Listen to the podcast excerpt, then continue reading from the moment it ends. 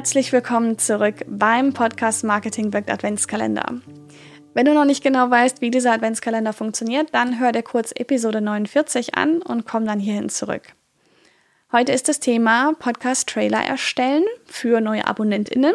Denn ähm, der Podcast-Trailer Davon hast du dir bestimmt schon mal ein paar angehört, wenn dich Podcasts interessieren. Ähm, das ist wie die Beschreibung äh, vom Podcast eigentlich, nur viel persönlicher, weil er ja gesprochen ist und es nicht einfach ein hingeklatschter Text ist. Ja?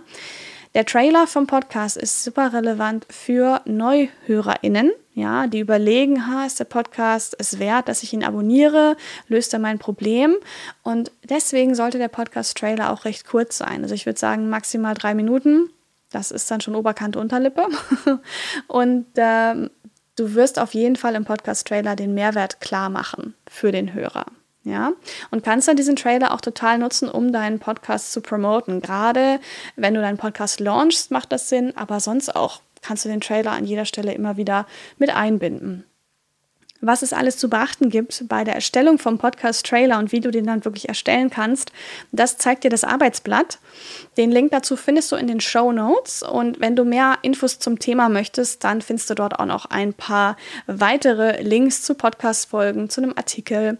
Und ähm, ja, von daher, schau in die Show Notes und ich wünsche dir viel Spaß dabei. Morgen zeige ich dir dann, wie du deine Null-Episode erstellst. Also sei da unbedingt dabei. Bis morgen. Tschüss.